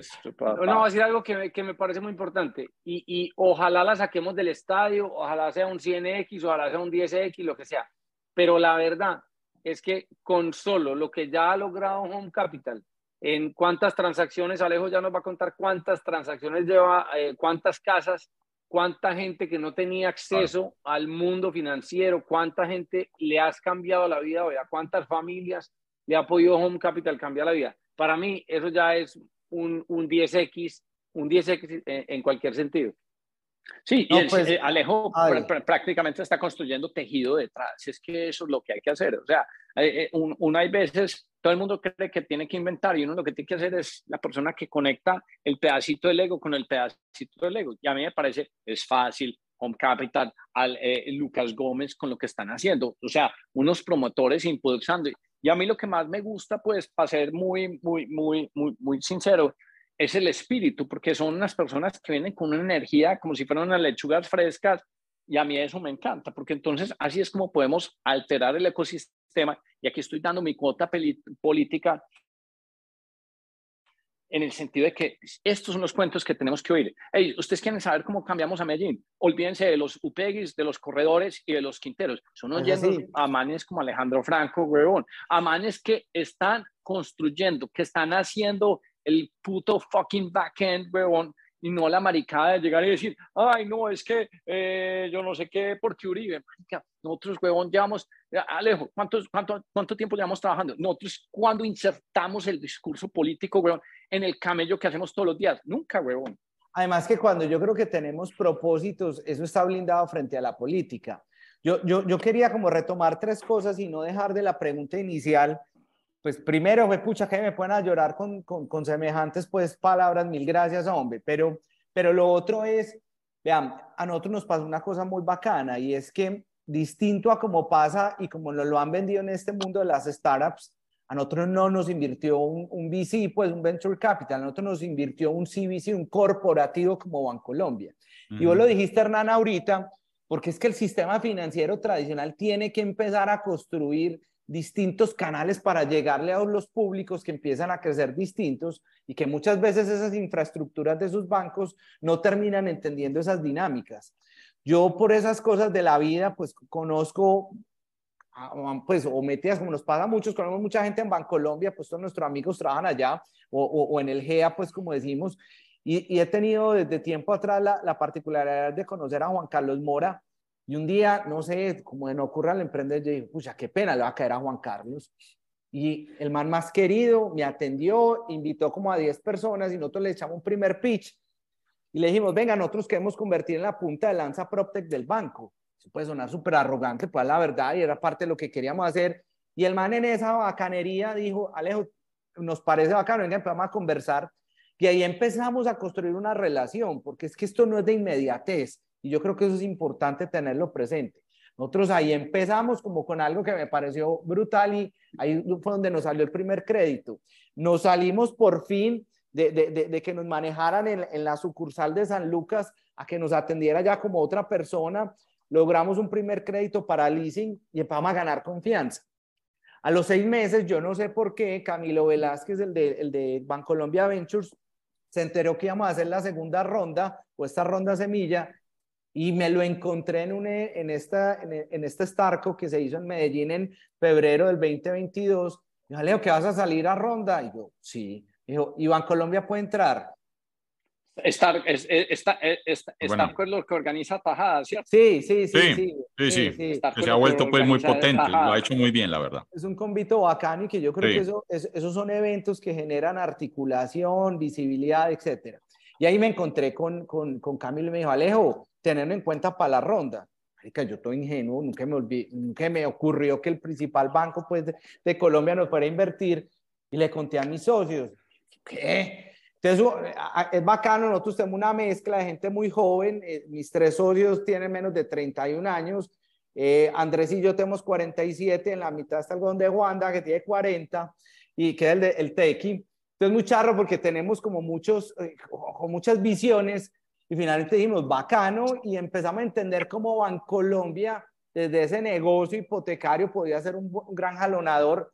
Y hermano, eso fue brutal. A los 15 años nos firmaron carta de compromiso, empezamos una debida diligencia, puta, ojo, una startup creciendo a pulso, hay veces informal, y pasamos una debida diligencia que nos hizo un tercero, cuatro casos, unos abogados. Usted no imagina lo que trasnochamos, lo que trabajamos para eso nuestro abogado Miguel, Miguel Ángel fue un crack ahí como se echó esto al hombro. Con Andrés, mi socio, fuimos súper juiciosos. Y hermano, en cuatro meses nos certificaron, nos felicitaron por el nivel de la tecnología, por los procesos que teníamos y que un banco que cotiza en la Bolsa de Valores de Nueva York, pues eh, pasemos y todo, esa vía diligencia fue crack y ahí nos entró el banco. Y ahí ha sido una cantidad de sucesos positivos porque esa fue como una puerta de entrada, digamos un tiquete VIP que pudimos adquirir, nos permitió elevar mucho más nuestro nivel de conversaciones y hoy nosotros trabajamos con seis de los principales bancos en Colombia que nos fondean de distintas maneras y pues hoy estamos... Eh, eh, Alejo, yo sé que a veces no es bueno hablar de los números porque nosotros tenemos esa actitud que, que, no lo comunicamos porque, pues, pues, porque nacimos en la época de la mafia, entonces uno que, que se habla de números, entonces es candidato pues de, de, de, de, cosas que no quisiéramos mencionar, pero, por ejemplo, en el último podcast hablamos sobre el negocio de Alejo Pérez. Alejo procesa 2.3 billones de dólares en transacciones de flores. ¿Cuánto vos en este momento podés procesar en, en, en, en compras? Porque es que también eso es relevante porque da una dimensión de la magnitud de qué es el problema que querés solucionar. Y entonces, hace eso, te, te, te, la devuelvo, eh, te voy a responder cuál es el reto aspiracional de lo que se puede hacer. Pues es que vea, incluso, y eso va muy atado a, a, cómo le pintan a uno el crecimiento y, perdón si yo me salgo de los cánones de, de, de las startups, todo el mundo nos dice, ¿y ustedes en dónde van a crecer y dónde van a poner la bandera? Yo salgo y yo digo, güey, pucha, cuando uno gane profundidad en Bogotá, cuando uno gane profundidad en Medellín, cuando uno gane profundidad en Barranquilla, pues sí pensaremos y sí tenemos una ambición clara de crecer en otros países. Lo primero también hay que resolver. Colombia es un país que en créditos hipotecarios maneja una cartera anual de 30 billones de pesos. Mi banco aliado, y revelo las cifras porque son cifras públicas, eh, o, mi socio eh, eh, maneja casi como el, el 20%, 25% son 6 billones de pesos y otros con los que estamos hablando manejan cifras similares. El día que yo sea pertinente para esos bancos, pues estaré participando en una torta gigante. Como para llevarlo a cifras, entonces nosotros por, por equity hemos levantado 6 millones de dólares y estamos levantando 2.5 y por deuda nosotros ya los bancos y, e y family offices nos están financiando con más de 25 millones de dólares aquí al interior de la compañía. El año pasado fue un año brutal para nosotros. Nosotros cada 11 horas hicimos una transacción inmobiliaria. O sea, cuando en mi vida, después de que, porque eso es muy bonito, nosotros trabajamos antes de manera tradicional, yo, yo manejaba la, la, loma de los Bernal y yo compraba un apartamentico al mes y me sentía feliz y después lo vendía y marginaba y, mis otros socios así, cuando nos juntamos, el, primer febrero del 2021 vendimos cinco propiedades y nos sentíamos felices. El, mes pasado vendimos casi 75. Eh, pero y, ahí es donde me gusta, a mí es donde me gusta parar a todo el mundo. Y entonces, Alejo, ¿qué hay que hacer para que Medellín se parezca a Nueva York no, Nueva York el viejo, no el de ahora, en transacciones. ¿Qué hay que hacer para que tengamos una transacción cada 20 minutos? Para que Medellín sea la ciudad más dinámica del mundo. O sea, ¿a qué tenemos que aspirar? Es, falta de capital, porque todo, a, mí me gustan como estas preguntas como de reto y, es una cosa que siempre le digo a Lucas cuando eh, de pronto hablamos de negocio, oh, ¿cuánta plata le cabe a ese man? ¿Le caben 50, 100 millones de dólares? ¿Cuánta plata le cabe? Porque cuando uno empieza a ponérselo así, activa una cosa pues que es casi que física cuántica, activa la vaina de la resonancia. Y entonces a mí me parece que la resonancia es simplemente lo que yo quiero que se me devuelva simplemente por proyectar esa idea. Entonces, a mí, yo veo a Alejo hablando, yo, eh, Alejo, ¿me será que llamamos a Sequoia y le preguntamos que si tienen 200 o 300 millones de dólares?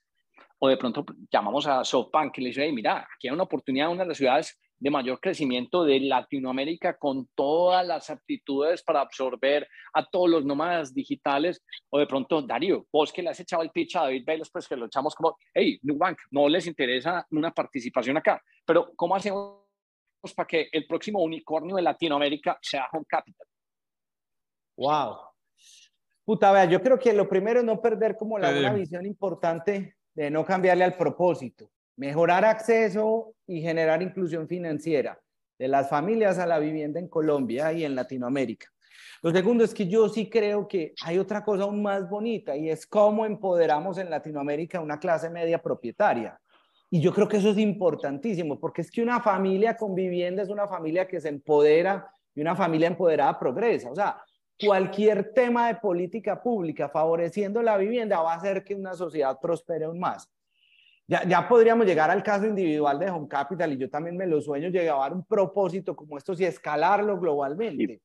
Y, y, ahí es donde tenemos esos retos enormes de, de cómo en principio empezamos a generar soluciones a las ineficiencias del mercado de la vivienda en Latinoamérica. Es que hacer un negocio de vivienda en Latinoamérica, que debería ser el sueño de las familias, es tedioso, es complicado. Eh, son una cantidad de costos ocultos en escrituras, en registro, en administraciones, en pagos de deuda, etcétera, que desgastan mucho. Lo segundo es un tema que, que, tenemos también instituciones que todavía son muy ineficientes para propiciar transacciones y que incluso el sistema bancario es una caja negra que usted entra y usted no sabe cuándo le sale su crédito y a qué tasa. Entonces, eso es complicado. Entonces, nosotros como, como, como Home Capital tenemos que ser capaz de empezar a alinear también una cantidad de actores más allá de, de, identificar un comprador, un vendedor y un, y un, y un, asignador de crédito. Eh, sí creo que tenemos las condiciones para escalar. Hoy tengo una, una tecnología brutal. A nosotros la tecnología nos permite muchas cosas, fijar precios, nos permite rotar cada vez más rápido, nos permite fijar políticas en algoritmos de compra, algoritmos de venta, políticas de bancos, o sea, nosotros estamos haciendo el negocio y ya sabemos si la persona tiene capacidad de pago, si la persona el sueño de vivienda que tiene lo puede pagar. Y finalmente yo creo que lo mejor que le pasa a un negocio como Home Capital es que Home Capital no compra para vender. Home Capital vende para comprar. ¿Y qué es eso? Nosotros desde la tecnología, particularmente la, de, los datos, cada vez somos capaces de, de, cambiar un modelo de negocios que es un outlet de vivienda y básicamente es un gestor de demanda.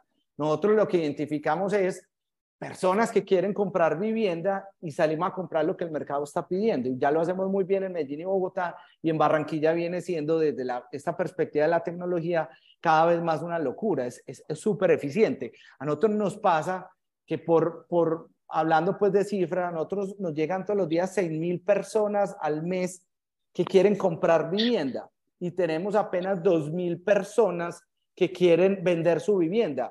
Eso confirma lo que hablabas ahorita del déficit y que te hablaba Checho también el de fácil en su momento del déficit habitacional que hay en Latinoamérica. O sea que hay una oportunidad muy grande con un tema. Nosotros trabajamos con usados o, con vivienda terminada, con vivienda ya habitable, viviendas con reglamento de propiedad horizontal. Y, y, y, la verdad es que con toda esta, esta nueva densidad de nuevos talentos que empiezan a poblar esta ciudad, Bogotá también pasa muchísimo y, y, y, y, la oferta cada vez empieza a ser más limitada. Entonces ahí es donde afloran las oportunidades en la medida que la escasez, las ineficiencias, eh, la, la, yo, yo, digo que la desarticulación, esto está súper atomizado, eh, porque el mercado inmobiliario con tantos actores, el del arriendo, la señora de las uñas pintadas, la gente comercial, el, el, el, la inmobiliaria, el que te pone el aviso, e, etcétera, una cantidad de actores hacen que esto sea como muy tedioso, que vos finalmente la desconfianza prime, porque vos no sabes quién está al frente. Y nosotros como Home Capital estamos logrando certificar propiedades y personas para que los negocios puedan fluir.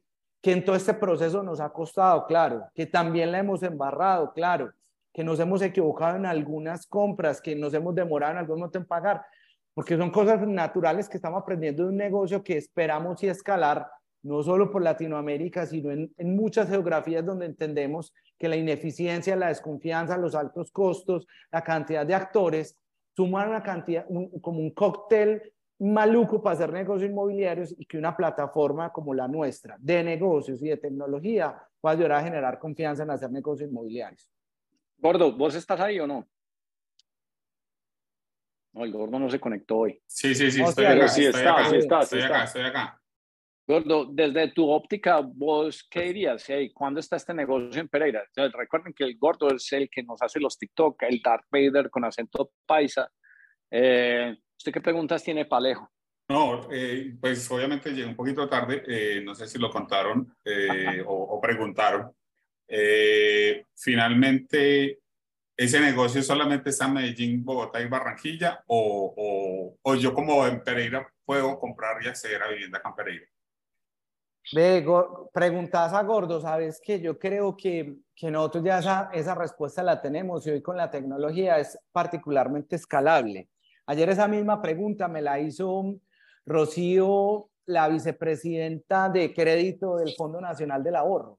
Decía, venga, esto está muy bueno, ¿qué hacemos para escalarlo a Villavicencio, a Ibagué? ¿Cómo lo escalamos un poco más a Pereira, Armenia? que siendo ciudades intermedias tienen unas dinámicas inmobiliarias cada vez más crecientes. Yo creo que, no, yo creo no, nosotros tenemos como compañía este segundo semestre que expandir esta capacidad tecnológica para vincular oferta y demanda y entender con representantes en cada una de esas ciudades cómo atendemos y certificamos ya la transacción desde la perspectiva física. Pero para allá vamos gordos. Yo creo que nunca antes habíamos visto eh, a partir de toda esta interacción que estamos teniendo, pucha, cómo la tecnología nos está habilitando más a que esos negocios pasen. Y como dicen por ahí, bendecidos y afortunados que supimos cazar un negocio, que juntara un propósito, con un modelo de negocio muy bacano y un equipo de socios e inversionistas y de, y de, colegas de trabajo que tenemos acá, empoderados todos con mejorar el acceso de las familias a la vivienda. Entonces, sí, yo, yo, yo espero, Gordo, que, que seamos capaces de empezar, como le decimos a Juanda, el, el, nuestro sitio, venga, abramos la, el, el, canal para pa, pa, pa, que esto mismo pase en, en otras ciudades. Y creo que para allá vamos. Lucas, ¿vos qué pregunta tenés para tu inversión, hombre? para ir cerrando pues aquí. No, yo con Alejo hablo mucho, yo estoy feliz, Alejo sabe que yo estoy feliz y yo soy muy tranquilo, yo no, pues en eso yo, yo dejo que las cosas eh, tomen su rumbo, los, los resultados hablan por sí solos, obviamente como dice Alejo tiene un montón de retos y, y por más de que uno sí se haga el de las gafas de cuero con la situación actual del país y, y, siga queriendo camellar, pues eso afecta pues los negocios eh, sin embargo, Lucas, pero acorda, acordate que es con este argumento que batallamos a todos estos políticos de M. No es porque uno se le pone a alegar y a decir ah, y nos caen los otros. No, marica, es más, hey, ¿sabes qué? Nosotros somos la clase que trabaja, el que no le importe va a decir camellando. Si nos asustan mucho, nos largamos. Entonces, es así como se, se, se, alega contra esa gente, porque cogerlos en, en el, como en el podcast pasado, como, hey, si queremos ser hackers de atención, entonces nos dedicamos a redes sociales, a escribir cosas insulsas, pues, que no tienen ningún sentido. Es con esto, hey, el, el Alejo Pérez, eh, Sergio Jaramillo, eh, Lucas Gómez, eh, miren, aquí llevamos cuatro o cinco capítulos mostrando manes que construimos y que quisiéramos que no hubiese ese discurso tan imbécil que hay. Es así como se hace. Alejo. Oiga, no, no, yo, no, hay como dos o tres cositas. Vea, yo, yo creo que hay algo que es muy importante. Yo, yo, yo, yo siento que, que, que también los emprendedores en este tema de la escasez aparente del capital de riesgo que se ve, pues tuvimos mucho que influir. Yo creo que inflamos negocios que, que, que, que parecían muy bonitos en, en el PowerPoint que, que, como lo, nos gozamos la semana pasada, que apunte blue jean estrecho y zapato blanco, pues, y camiseta por fuera, íbamos a cotizar, pues, ahí como a, a, a los VCs, y que yo creo que yo sigo pensando que la calle es el mejor formador de los negocios. Nosotros, ustedes no se imaginan lo que gastamos en bloqueador solar entre el 2019 y 2020. Nosotros nos patinamos o pateamos todas las calles de Medellín de todos los barrios. Eh, Pipe, Andrés, Wanda, Tomás, Estefano, Estefano en Kennedy. Es que, es que una cadena de Estefano allá en Bogotá, en Kennedy, en Barrios Unidos, en Suba, en Suacha, patoneando y entendiendo un poco esa dinámica del negocio, que claro, también hoy somos capaces de plasmar 100% de la tecnología. Pues yo creo que los negocios hay que vivirlos. Hoy por hoy yo creo que cada vez es más mandatorio todo el tema de, de, de, de los márgenes que me están generando a mí, pues e, el negocio que hago y yo creo que sin lugar a dudas, hoy negocios que estén desconectados de un propósito superior van a ser muy difícil. Nosotros, pues de verdad, muy afortunados de lo que nos viene pasando. A ustedes qué queridura, me qué detalle que nos hayan invitado a amplificar lo que Home Capital hoy viene Alejo. como propósito. Cuente, Parsi. Para cerrar, entonces, ¿cuánto estamos cerrando y cuándo se cierra la ronda? Ah, bueno, vea, si quiere dos datos más pues, de los que yo me siento muy orgulloso, pues para que la gente empodere. El año pasado logramos eh, una transacción inmobiliaria cada 11 horas, compramos una vivienda cada 20 horas, vendimos una vivienda cada 26. Este año tenemos una meta importante de crecer siquiera por dos versus el año pasado.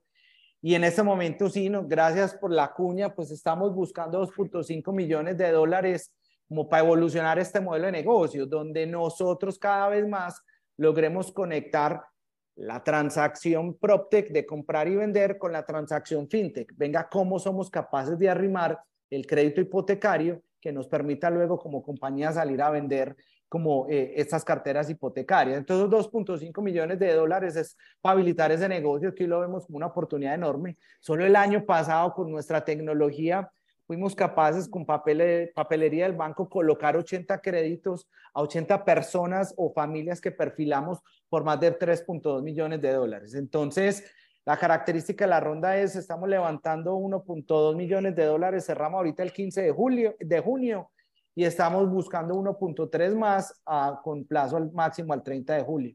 Esas son como las características, Hernancho, de la ronda. Bueno. Bueno. Ahí queda. Ahí queda la tarea. Varios paisas, compañeros de la universidad, metelones, construyen. ¿Qué más necesitamos? Este, a mí me parece que esto es lo, a esto es lo que hay que darle oxígeno, a, a, a, a Alejo es el que hay que echarle bronceador para que salga a la calle. Estos son los manes, weón, que están construyendo. Eso está muy bien.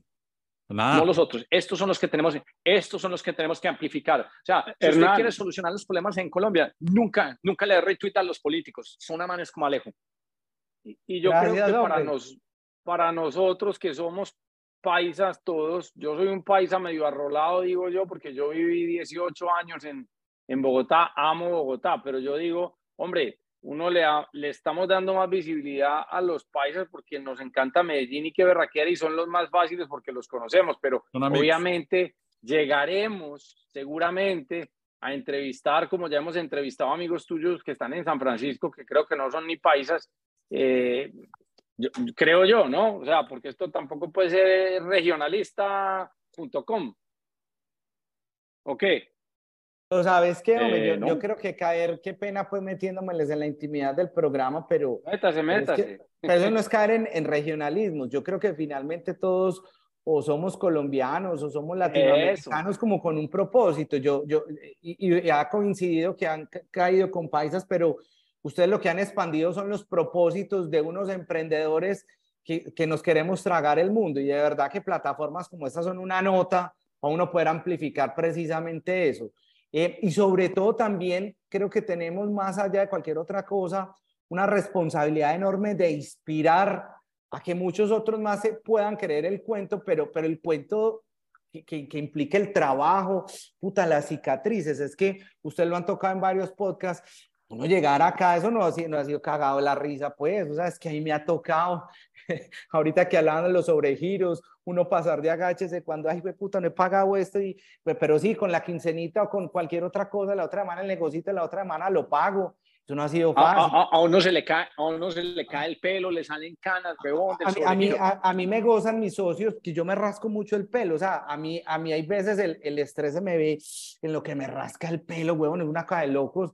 Porque, porque es que uno está en esta candela nosotros respondemos por, por 110 colegas que, que le están metiendo el alma a todo esto que estamos haciendo acá y la responsabilidad de todos los clientes a los que le estamos ayudando a construir sus sueños, que uno hay veces cuando siente que la están marrando y uno, Dios mío, venga, y afortunadamente las soluciones pasan cuando hay equipo, cuando hay respaldo, cuando hay todo. ¿Sabe, sabe, sabes que hay veces pienso que yo no sé si fue que a los paisas nos metieron una cuota de Marco Aurelio en el sentido de que como que si nos hubieran codificado el estoicismo, weón, entonces no podemos decir, hey, eh, estamos haciendo esto, que me parece... Pero eso lo vamos a hacer en un podcast, ojo que lo tenemos programado. Y uno llega y ve todos estos poles. Sí, sí. Sí, sí, sí, sí, sí, yo sé, no, no me voy a adelantar, pero yo hay veces creo que uno al no exponer que es que el trabajo significa esto sin querer uno como atraer como la atracción al sufrimiento, porque nosotros nunca lo hacemos en ese sentido, pero sí lo deberíamos hacer porque, hey, para que no nos cojan estos políticos de mierda, weón, a decirnos que es que no hay gente sudando y sufriendo, weón, camellando. Es la antítesis de eso, pero no para que nos, nos tengan lástima, porque es que eh, eh, no es el sentido, sino hay un montón de gente que camella, weón, sin llegar y decir, yo hice esto. No, lo hice porque, porque, porque es lo que toca hacer, un estoicismo sin propaganda. Y ese es el problema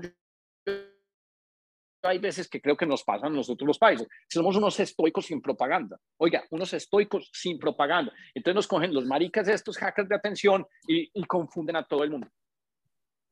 E, eso está una nota y ahí, y, ahí, y ahí yo me atrevo a decir, pues ustedes que son tan profundos y hablan de esos libros de, de negocios tan tesos que se leen, hay, hablaste de los estoicos. Yo no sé si ustedes ya leyeron El Maestro del Emperador, que habla de cómo Seneca formó pues a Nerón y después se arrepiente de lo que hizo. Una nota ese libro, para que se lo lean, una filosofía de vida en esa novela, pero pues todo el aprendizaje de vida del mundo, muy recomendado, El Maestro del Emperador.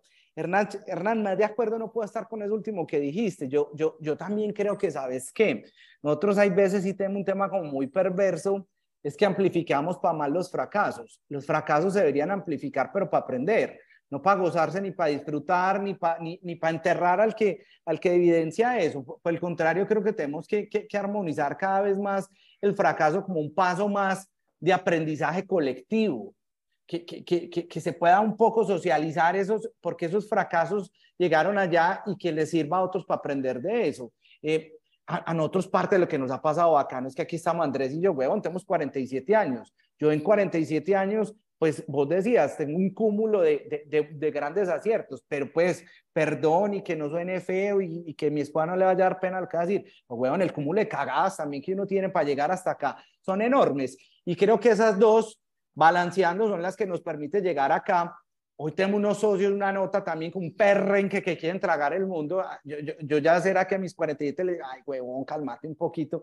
Pero, pero, pero es una gente, güey, puta, los manes se la van es con toda. Y aquí somos Andrés y yo hay veces atajando, otras veces nos toca atajar, pero es bacano cuando uno logra construir y armonizar relaciones con conversaciones francas y honestas y aprendiendo muy en claro y dejando muy en claro también las embarradas para aprender de esas. Y creo que como sociedad y sobre todo paisa, eh, perdona ahí con, con, con nuestros amigos rolos y, y, y, latinoamericanos, pero güey, pucha, somos felices amplificando la cagada del otro, pero para mal, no desde el aprendizaje.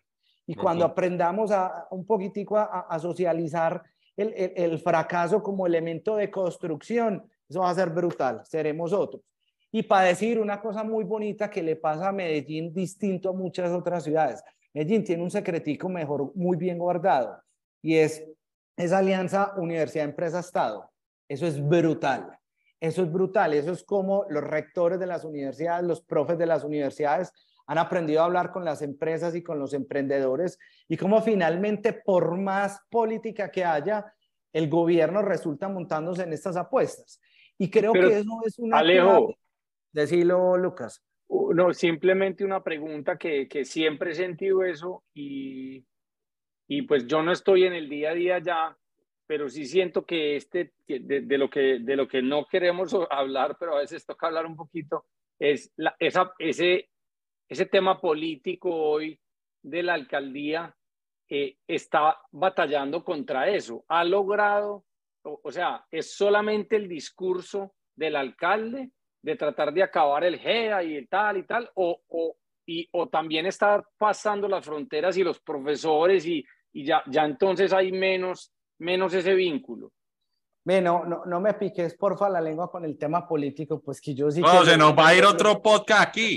no, pues, yo, sí que, nos va otro? Yo, yo, sí que he conocido como, como esa realidad por dentro. Ves, sabes que yo digo que finalmente hay cosas que trascienden. O sea, cuando vos ves, como pasa aquí en Medellín, tú ves una conversación del, del nuevo rector de la escuela, ese bacán, el, el, el ex ministro de Hacienda, José Manuel Restrepo.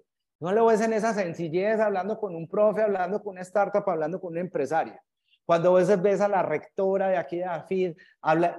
Y eso es lo que pasa aquí en Medellín, de manera formal, todos los primeros viernes de cada mes. Yo perdí la cuenta, pero van, son como más de 22 años de encuentros con una pregunta muy bonita que la hizo uno de los prohombres del, del empresariado paisa, Manuel Santiago Mejía. Una vez le preguntó en su momento al rector de, de, la de Antioquia para allá en los 90, ¿viste huevón? ¿Cómo es él? Estos, todos estos laboratorios de, innova, de, de, investigación, ¿para qué le sirve a la empresa? Y yo creo que desde una pregunta nació un, un colectivo, yo no sé si se llame colectivo, una fuerza, un, una agrupación donde empezamos a conversar universidades y empresas a ver cómo trabajar juntos. Y son 20 años con muchas subidas y bajadas, pues eh, eso lo empezó a articular, a potenciar Ruta N. Me callo, no, no voy a decir qué ha pasado con todos estos cuatro años después, pero fue pucha, aún así se mantiene. hace ocho días fue aquí en EAFID, nosotros tenemos la oficina acá en el Centro de Idiomas de EAFID, que hoy es un centro de emprendimiento.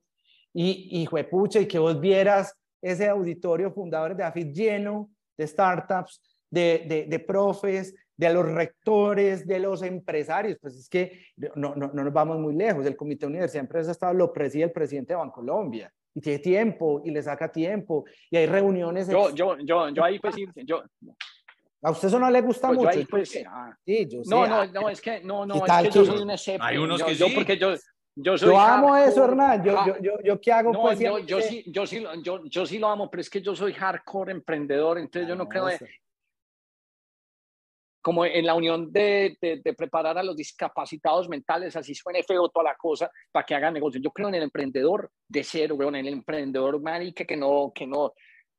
No obstante, me parecen muy buenas todas esas iniciativas. Y yo lo único que pretendo, o sea, con este podcast es secuestrar el discurso político y demostrar que manes, huevón, hechos a pulso son capaces Así de hacerlo. Es. A mí que no, que es que Manuel Santiago Mejía, que, que Banco le no creo en ni mierda. Pero, pero yo, yo te digo una cosa, y está bien, porque eso es lo que... Hace, eso te funcionó a vos y, y, también tienes que entender que no todo el mundo tiene la capacidad, eh, eh, la capacidad mental, IQ, llámalo como quieras, que puedes tener vos. Y hay gente con muy buenas ideas, con muy buenas capacidades, pero que necesita, un empujón, weón. Sí, pero el, y una, y una dirección. Elon Musk lo dice, hey, marica, eh, ah, ¿qué me dirías para mí para que me convenzas de ser emprendedor? Hey, sí. No, no, pero... Ya, Hernán, ah, sí, pero pero ¿sabes si te qué, tengo huevón? que convencer de emprendedor, no debería ser emprendedor. No, sí, Pero con soy todo-. No, no, no, no, Sí. marica, uno puede creer... oh, Se, nos- se marica, nos va a encender, se nos va a no encender. vuelan porque no tienen... a- No, pero es que- Los peces no vuelan porque no tienen alas, huevón. No hay que rogarle a un pez que vuela, huevón. No, Así lo metan en la escuela, huevón. Hay un pez que vuela. Hay un pez que ¿sabes vuela. qué, ojo. huevón? Pero, pero es que, marica, vos sos el caramelo escaso del que vuela. Exactamente. Usted- O sea, huevón, yo me acuerdo cuando hacíamos el álbum de Historia Natural de, de, de, de Compañía Nacional de Chocolate, usted la nutria, huevón, salía entre mil, salía una Escaso, vez. O escasito. Yo, yo creo que, que, pues primero, y yo por eso decía, una cosa es que saquemos Ey, adelante. nos, inventamos, empresas. nos inventamos el álbum, el álbum virtual, entre Ah, otras claro. cosas, porque se nos había acabado la plata en tareas, tareas gratis. Sí, total. pues. No, una chimba. Es que pues, te quiero decir, huevón, que pues, pues te digo, no- no, vos te la craneaste, la caste el estadio. Tenemos que habilitar también para que otras personas, cracks como vos, pues también puedan tener esa visibilidad y esa salida adelante. Usted se hizo a pulso. A lo mejor todo el mundo no tiene perrenque y creo Ah, que no, esos hice otra cosa, ecosistemas... la visibilidad. Ahí, dices- ahí tocas un tema muy importante, porque puede haber unos tipos muy putas, Hernán, muy, muy inteligentes, muy berracos, Pero, no pero sin el acceso y sin la visibilidad. Y no todo es solamente que es que, hijo de puta, uno sí necesita a veces que, que ese, ese, esa, esa plataforma que te dé esa visibilidad, weón, de, de, de que te descubran. Y yo, marica, yo lo, y yo lo, si- además es que yo lo siento también porque, ojo, te voy a decir una cosa. Yo trabajo en una industria, cero tecnológica, por supuesto, se llama el fútbol. Y yo tengo una empresa que busca talento. Y por más que el niño sea un Messi, de pronto está huevón en, en, en Chocó, yo iba a Apartado, yo iba a Chocó, yo iba, o sea, yo iba a muchos lados recónditos en donde, en donde si no existe la plataforma del club, del scout, Sí. por más crack que ese niño sea, puta, se quedó sin la oportunidad, se quedó sin tal. Entonces yo sí creo que muy válido lo tuyo también, porque yo digo, marica, No, es que- eh, encontrar los Elon Musk. Eh, bueno, no, eso no hay que encontrarlos, eso aparecen solos. No, y sabes que ahí como para último, me dicen cuando me callo, pues porque haya que errar da- don Darío, Hay pero... que ir cerrando, ya hay que ir cerrando porque, Ah, bueno. hermano, ya tocó tomar algo o almorzar. Parte 2. Ay, marica, No. yo tengo un almuerzo. Oiga, no, pero lo ya. último y más Yo allá, tengo, pues uno- también... yo tengo un almuerzo con unos bicis, pantalón pegado, zapato blanco y No, camisa por yo también, y- yo también y- voy, y voy camisa por fuera. Yo también, Vea. pues, yo también, Ah. eh, ojo, porque Hernán también me regañó hace como 20 días, mira, ah, vos te vestís muy corporativo, pues usted lo sabe, pero ¿sabes qué es otra cosa? Que sí le, sí fue puta, y Hernán sí se debería dar un hijo, una, una cátedra de que es perreño. No, no, no, por, pero ¿por qué No, lo no, no, por- hombre? No, no, no, Hernán, Hernán, ahí esa- porque eso sí, por más visibilidad que usted le da a alguien, pues si no tiene el perrenque Ah, también, estamos de acuerdo. el- ahí donde acuerdo. cierra muy bien Hernán, o sea, un pescado no lo puede poner a volar, por más visibilidad que le dé ese pescado. Y que también es lo que pasa, ahí ven, nos llenamos, yo me encuentro con los mismos emprendedores, escuchan los mismos eventos, con las mismas, y ven, ¿y a qué horas trabajan? Yo, yo- de verdad no entiendo, y eso será otro tema de discusión. pero no, perrenque y visibilidad yo creo que es bacano y, y, por eso decía, esos secretos mejor guardados de, de, de Medellín está muy en esa articulación universidad, empresa, Estado y un poco en lo que en su momento había capitalizado Ruta darle visibilidad a un ecosistema, a una ciudad, a unas empresas, a una institucionalidad que sirvió para que, para que se volviera como destino de, de muchos, de los, de los turistas, de la rumba, o también de los inversionistas, de los VCs y de los nómadas digitales. Y pues fue pucha, cuántas startups. Nosotros en Rutan en su momento fuimos capaces de atraer más de 350 empresas, como de 50 países eh, de 32 países, perdón, que nos están generando más de 10 mil empleos, porque también había una vocación y esa articulación, pero que ustedes ya lo han hablado muy bien de la, de la otra cosa nefasta que viene pasando con el tema. Les voy a yo cortar porque este, esto va a quedar muy largo no creo, Yo no creo en la, yo no creo en la, yo, marica, activar eh, cuotas de empleo me parece estúpido, weón. Pero pues sí, soy draconiano en ese sentido. Ah, sí, sí. Yo no. Pero, pero, nos toca, pero hagamos un episodio 3 o 4, pues, para mí, ay, no, aceleradoras para cuotas de empleo, suena muy político, bro. Yo no creo en eso, bro. Ah, no, no, eso está. Démoslo ahí. yo creo que terminemos ahí. Ya, pero, dejémoslo ahí. Pero terminaríamos a lo mejor con un sin sabor y la verdad, no, yo, yo es como, de puta, agradecer enormemente, perdona hay veces porque a uno se le sale una que otra palabrilla, entender un poco este mundo del emprendimiento como esa posibilidad de escalar y de sumar creatividad con felicidad para resolver temas de la humanidad. Entenderle un poquitico a todos estos manes que nos oyen de que uno hay veces ve esos panoramas imposibles, pero cuando se atreve con un buen equipo, con un buen propósito y con un buen modelo, se vuelve un propósito. Yo creo que esto en un término más general, aprender como a gozar un poquitico más el camino, aprender a desaprender, a, dejarle al ego a un ladito y aprender haciendo. Y, una cosa que he aprendido como con, con, este grupo de, socios que me privilegió la vida es al, tema del co.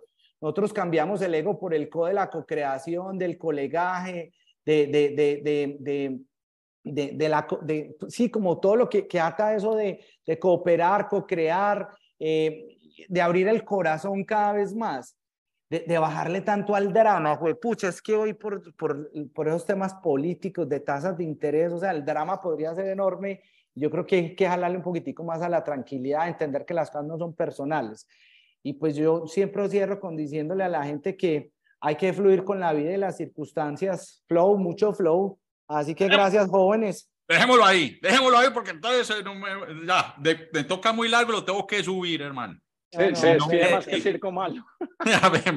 no, gracias, una nota, mil gracias, mil gracias. Alejito, suerte pues. Don Alejo, gracias, viejo Lucas. Muchas gracias. Aquí, abajo quedan las descripciones de todo. Mucho tiempo. Abajo quedan las descripciones de Home Capital para que la gente que esté interesada, porque qué nota de negocio, weón, y qué berraquera que está hecho en Medellín por amigos países.